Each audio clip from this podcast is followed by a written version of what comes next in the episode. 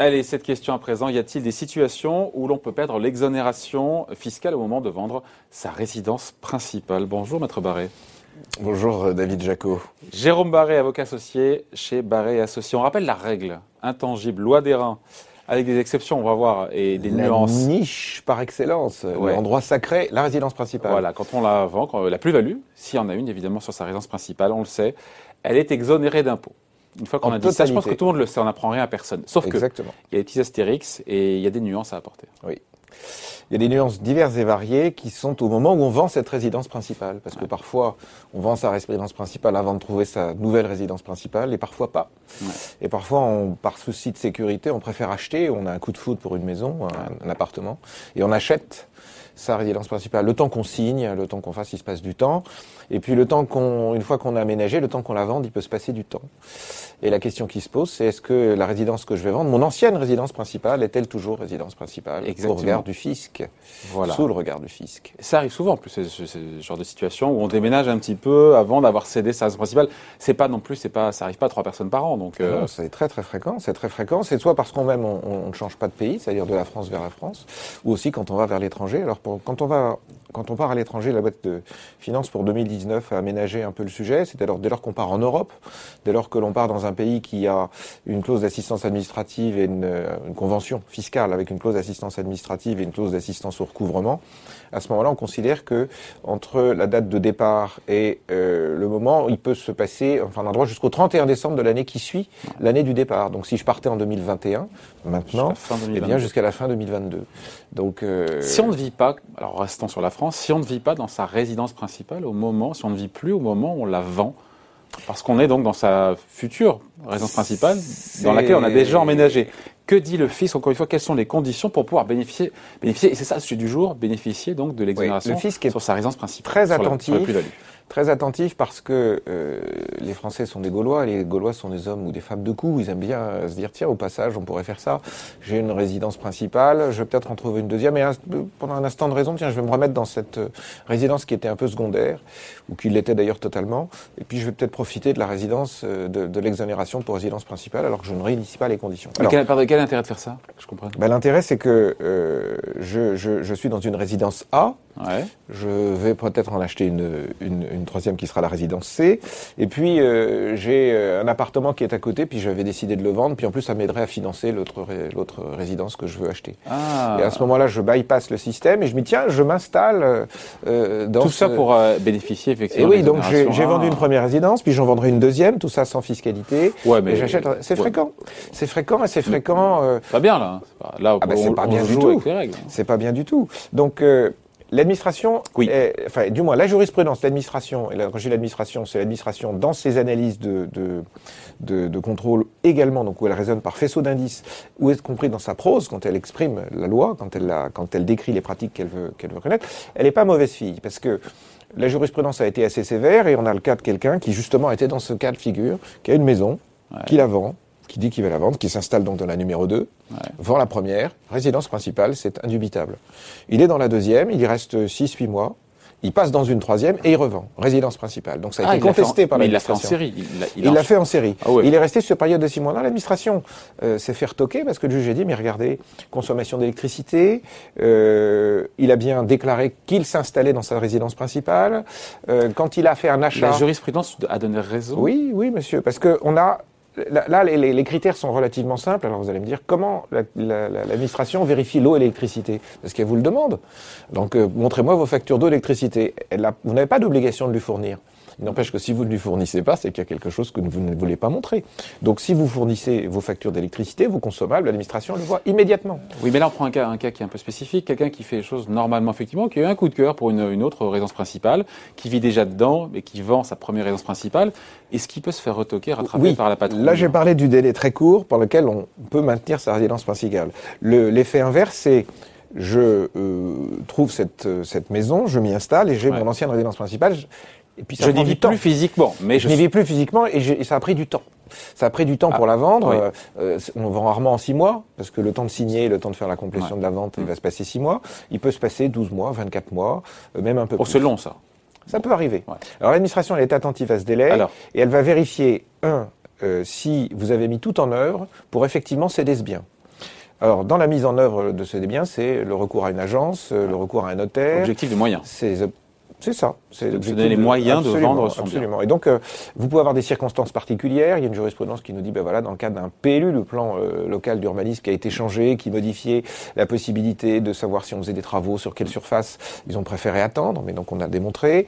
Euh, il, faut aller voir l'administration en disant, attention, effectivement, je vivais pas dedans ou attendre de se faire rattraper Alors, alors il, y a, il y a deux possibilités. Sachant qu'on est de bonne foi. Je on, pense que, on parle de gens qui sont de bonne foi. Je pense que c'est pas forcément mauvais d'aller voir, d'en parler à son inspecteur des impôts en disant, voilà, je suis dans cette situation-là.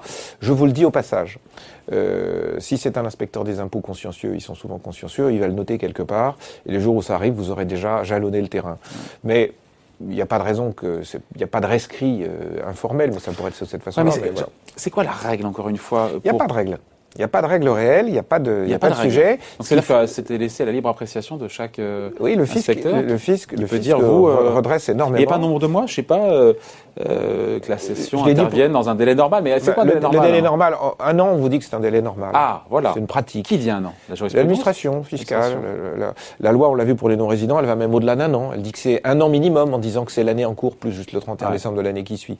Donc 12 mois. Donc si je vis dans ma nouvelle résidence principale et que l'ancienne, j'ai mis moins d'un an ou un peu plus d'un an, puisque c'est à cheval sur deux, sur deux années, euh, là, pas de problème, on bénéficiera bien au moment de la vente oui, des, de l'exonération des plus-values sur sa résidence principale. Mais c'est pas suffisant, parce que si l'administration a un doute, parce que vous avez conservé vos adresses de compte bancaire à votre ancienne résidence, euh, parce que vous avez, vous avez oublié, vous n'avez pas euh, changé la domiciliation de votre déclaration de revenus, parce que vous n'avez pas mentionné que la taxe d'habitation devait changer puisque vous avez des abattements pour l'habitation principale. L'administration, elle va aller vérifier tout ça. Et à nouveau, elle va revenir sur les consommables. elle, va chercher à voir quoi? Elle va vérifier si oui ou non euh, vous avez, euh, à un moment quelconque, euh, respecté la règle du jeu. Et finalement, je prends toujours l'exemple des deux. Alors, peut-être que je revienne à un exemple peut-être plus normal, mais de celui qui s'installe dans une deuxième maison, qui dit que c'est sa résidence principale et ça ne l'est pas, l'administration est très attentive. Le cas que vous me citez, revenons là-dessus, c'est vrai. Euh, je, je, vais vendre ma résidence principale, je vais y faire des travaux, je vais on va regarder toute cette mise en œuvre. L'administration va me demander est-ce que vous avez fait une mise en œuvre correcte? Est-ce que vous êtes passé par une agence? Est-ce que vous avez des comptes rendus de visite? Euh, Quel est le prix, par exemple? Ça, on oublie souvent. Mais évidemment, si vous avez un appartement de 20 mètres carrés, euh, euh, je ne sais où, et que vous le vendez 40 millions d'euros, il est clair que vous voulez pas le vendre. Mmh. Et donc, si vous dites au bout de, deux ans, mais j'ai pas réussi à le vendre, l'administration vous dit, mais monsieur, vous n'êtes pas sérieux. Donc, cette, tout, cet ensemble de choses va être pris en compte pour que l'administration vérifie si oui ou non vous aviez bien cette intention de vendre dans le prolongement de la résidence Mais il n'y a pas de mauvaise intention, encore une fois, je reprends le cas le plus concret, le plus, plus, plus répandu de la personne qui euh, vit dans sa nouvelle résidence principale et qui veut vendre l'ancienne et ça prend plus de temps que prévu. Il faut faire ses diligences. L'administration vous demande de vérifier si vous avez fait vos diligences. C'est pour ça que les fiches de visite, euh, l'agence, plusieurs agences, euh, une réduction de prix le cas échéant, c'est tout le dossier que vous devez, vous devez, vous devez constituer et je vous conseille Comment de être le mal intentionné dans cette configuration-là? Eh bien, parce que, deux, parce euh, que vous vous dites, tiens, euh, j'ai mon vieux copain, euh, j'ai un vieux copain David qui est à la rue, je, je lui laisse l'appartement pendant, pendant six mois, le temps de la vente. Ouais. Ça casse le caractère de la résidence principale. Même si c'est une, si c'est un prêt à titre gratuit. J'y mets un locataire pendant trois mois. Ça casse la résidence principale. Donc l'administration, elle va être attentive au fait que vous n'avez pas déqualifié votre résidence principale. Et c'est ça qu'elle va rechercher et qu'en fait vous vendez une résidence, vous vous êtes dit je vais peut-être la garder, puis au bout de deux ans vous dites non je ne vais pas la garder. À ce moment-là, c'est plus, c'est plus, au moment. Mais si j'emménage dans ma nouvelle, pardon, j'espère que les gens nous suivent. Hein. si on, quand on emménage dans cette nouvelle résidence principale, il faut changer de domiciliation, parce que si on change de domiciliation, l'ancienne n'est plus la résidence principale. Euh, oui, mais justement, il y a cette tolérance. Euh, en gros d'une année, en fonction des diligences que vous faites, qui vous permet de conserver à la résidence ex-principale son caractère de résidence principale. Donc ce qu'on retient, c'est que pour être sûr que tout se passe bien, dans cette configuration où il y a une espèce d'entre-deux, que faut-il retenir de tout ce qu'on a dit là? Ce qu'il faut retenir, c'est... Pour que tout se passe bien... accomplir ses diligences, déclarer qu'on veut que... Euh, on peut même déclarer dans un acte, euh, dans le financement, euh, même si je le finance sur fonds propres, je le finance sur fonds propres, mais je voudrais vendre ma résidence ma résidence principale antérieure. Je mets tout, tout un faisceau d'indices, toute une série d'éléments pour démontrer que j'avais bien l'intention de vendre cette résidence principale que j'occupais jusqu'à maintenant.